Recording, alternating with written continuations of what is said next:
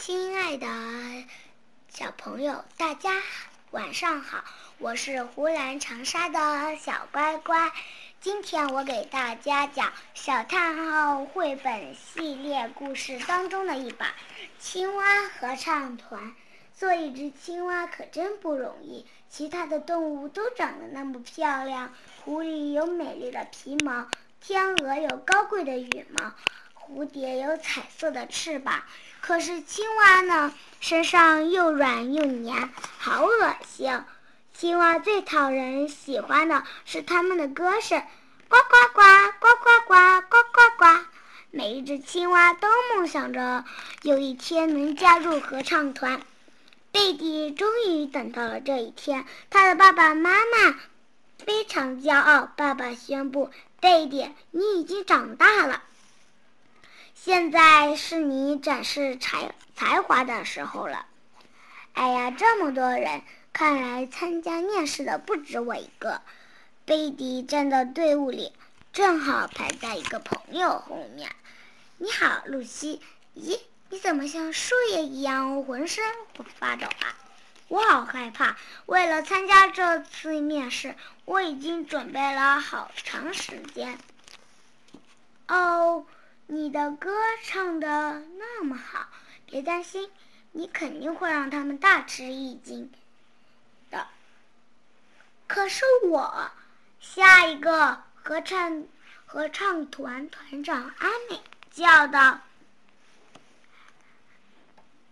来参加面试的人一个个唱起来，顿时池塘边唾沫满天飞。”大声唱，大声唱，墨西哥，墨西西哥，我有好多虫子啊，非常好吃。我有好多虫子呀，你没有。该轮到露西了，阿美却说：“你在这这里做什么？你的个子太小了，不能加入合唱团。”可可是，让我给你们唱首吧。好了好了，下一个。贝蒂向前走了几步，啊，你的个子正合适。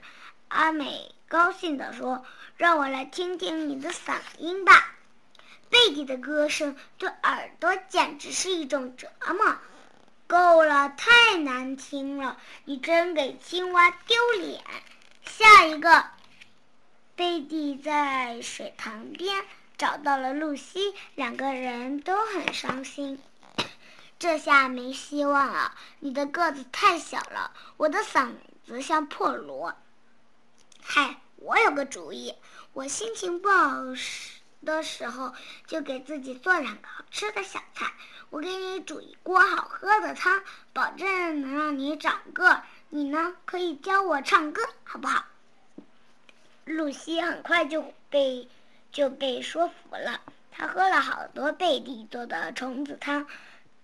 苍蝇粥睡莲美，慢慢的，露西又重新鼓起了勇气。贝蒂呢，也勤学苦练。可是过了一段时间，两个朋友都泄气了。贝蒂，看来我们是没希望了。你的，你的歌还是走调，我的个子也没长高。等等。可能我还有个主意，靠近点，把你的嘴张大。哼！小青蛙跳到了贝蒂的嘴里。你要干什么？嘘，别出声。你听着，露西动情地唱了一支美丽的歌。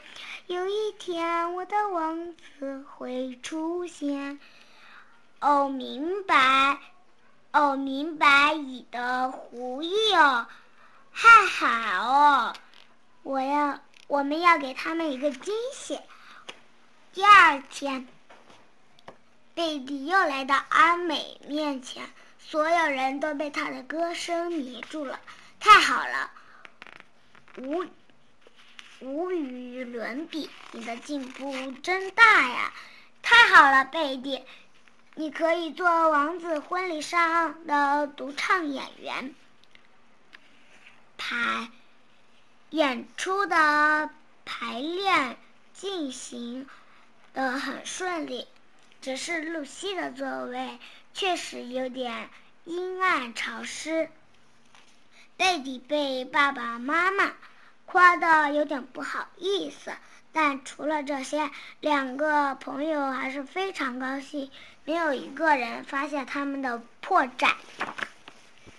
王子的婚礼，王子婚礼的这一天到了，青蛙合唱团的演员们在后台练嗓子，可是露西找不到她的朋友，她找啊找。终于在厨房里找到了贝蒂，大厨们正围着贝蒂，夸他做的苍蝇虫子肉酱多么的美味！你，你在这里做什么？你准备好演出了吗？你看起来不太高兴。我受够了。所有人都喜欢你那美美妙的歌声。等你长大了，你就用不着我了。到时候我该怎么办？可是这是我们俩的主意呀！不对，这是你的主意。我只想做个好厨师。露西惊呆了，她完全没有想到这些。说的对，你你，我们去婚礼上告诉他们真相。我们俩。谁也不比别人差。不用了，我都，我都听见了。阿美跳出来说：“我早就觉得这事有点奇怪，是该把事情说清楚了。”露西，你个子虽然小，但是你向我们证明了你的才华。我们合唱团的应该有你的位置。至于贝蒂呢，他做饭，没有人。没有人能比。今天我们正需要你帮忙。这真的是一场让人难忘的婚礼。你看，贝蒂，这样多好啊！亏了我这个，多亏了我的这个好主意。比露西说：“你开玩笑，这是我的主意。不对，是我，不是我，是我，不是我。”好吃的虫子，我有好多虫子啊，非常好吃。我有好多虫子啊，你没有。